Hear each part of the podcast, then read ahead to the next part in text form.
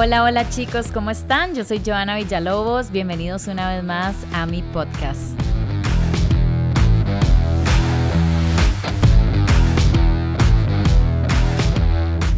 Hoy este episodio va a estar divertidísimo, lo he escuchado varias veces y me he muerto de la risa de escuchar historias de terror que pasan en moteles, que de hecho estuve tratando de buscar bastante información en este podcast para contarles un poco sobre las historias de moteles en Costa Rica, pero ni siquiera hay información, o sea, data de que los moteles en Costa Rica pueden haber llegado acá desde los años 50, 60, imagínense ustedes hace mil años y casi que todos estaban centrados en San José y eran establecimientos muy ocultos, como que nadie realmente sabía mucho sobre ellos. Obviamente ya en pleno 2022 tenemos demasiada demanda de moteles, hay por todas partes, en todos lados y con, y con un montón de beneficios que hasta uno llega y dice, di, pero ¿esto qué es?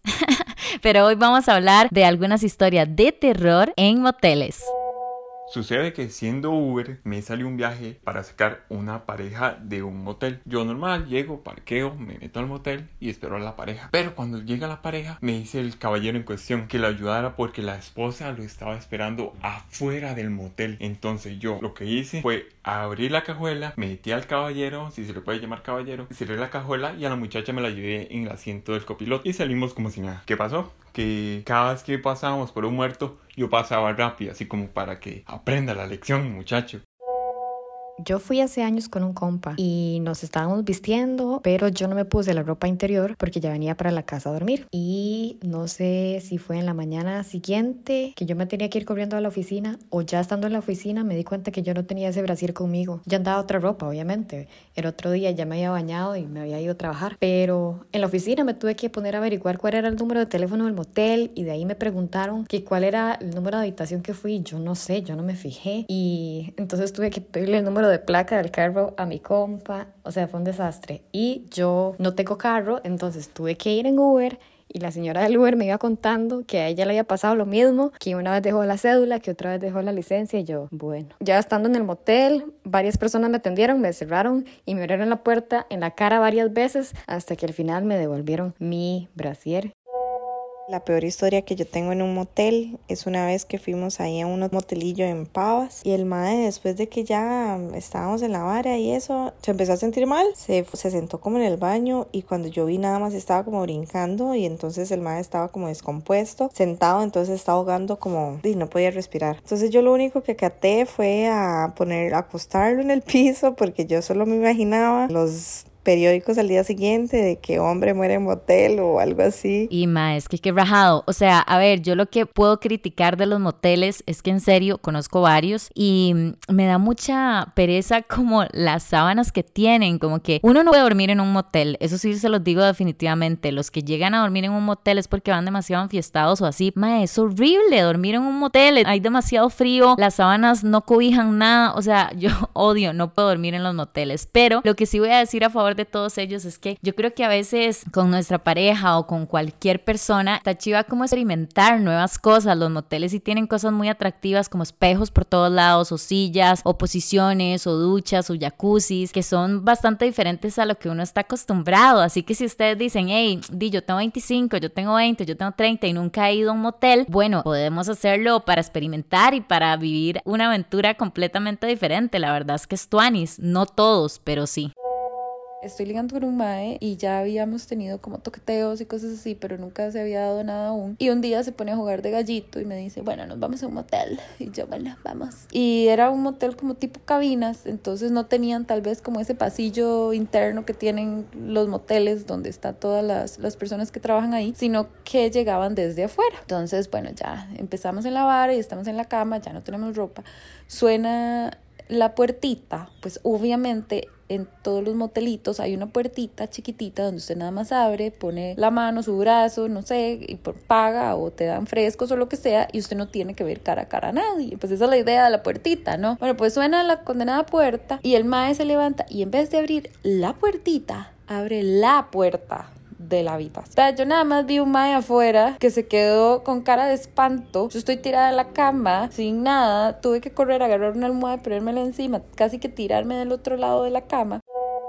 La primera vez que yo fui a un motel con la persona que fui tampoco había ido nunca y no teníamos cómo ir. Entonces fuimos en Uber y todo bien. O sea, nosotros lo vimos súper normal ir en Uber. Todo bien. La típica vergüenza que tiene uno al ir a esos lugares en un Uber, pero todo bien. Cuando ya llegamos al, al, motel, tiene una aguja en la pura entrada y empieza la muchacha del motel a preguntarnos que, qué habitación queríamos y la muchacha y yo nos volvemos a ver como mierda.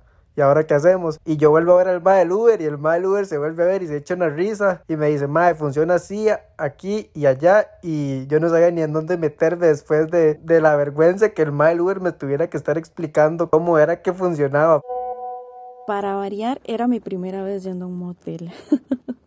de entrada el lugar se veía normal, pero cuando pasamos era un lugar horrible. Nos asignaron una especie de cajón porque no era ni siquiera un cuarto, no tenía ventanas y lo único que cabía en esa habitación era una cama individual, era lo único que había. Cuando empezamos a detallar, las paredes eran de madera y habían endijas gigantes, no estoy exagerando, eran gigantes entre cada tablón, de forma que daban al otro cuarto y en ese otro cuarto había una pareja teniendo sexo. Y fue tan incómodo porque nosotros podíamos verlos por las endijas, aunque no quisiéramos los veíamos los escuchábamos y nos tiramos todo el rollo de esa otra pareja, incluso una discusión que tuvieron, se fueron enojados y fue horrible al punto que yo dije, a mí se me acaban de morir las ganas de todo.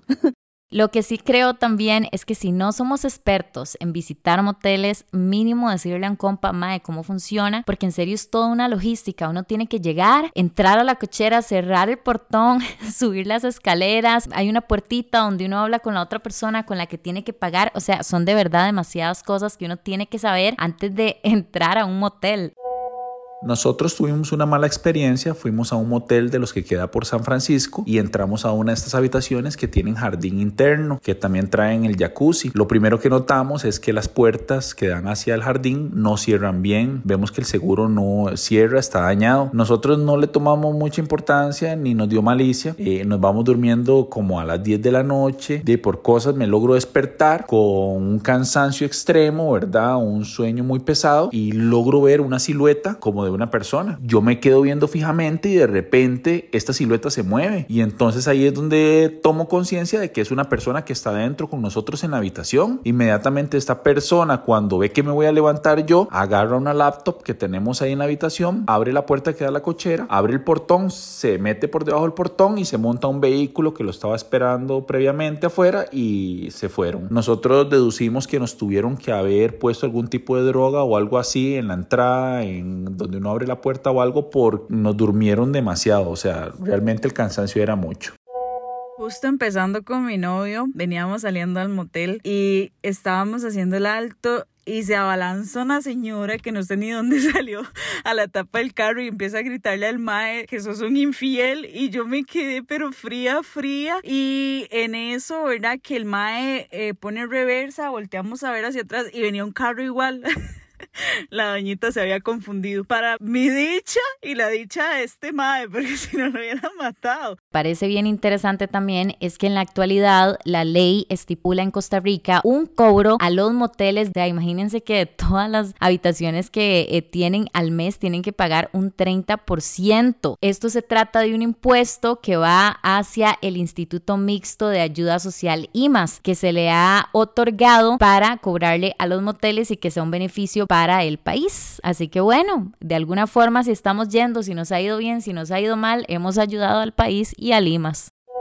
La cosa es que llegamos en en Uber y llegamos todo bien, digamos, es como un parqueo, ¿verdad? Tocamos para entrar y la puerta estaba abierta, entonces vamos entrando y nos encontramos con un espectáculo un poco feo, había como sangre, o sea, se veía como sangre en las sábanas, no como una cantidad enorme, pero sí se veía. Y de repente sale una señora y dice, no, todavía no he terminado de limpiar, dame unos segundos, pero salió como muy asustada, yo volví a ver al mae y le dije, nos vamos, y el mae como, no, tranquilo, yo no me voy a quedar aquí, o sea, después de ver semejante cosa me asusté y salimos y como veníamos en Uber, obviamente pedimos otro Uber para irnos del lugar, pero me quedé paniqueada, o sea, no sé si, si mataron a alguien o no, me imagino que no, pero fue una escena muy impactante, o sea, nunca en mi vida me había pasado algo así.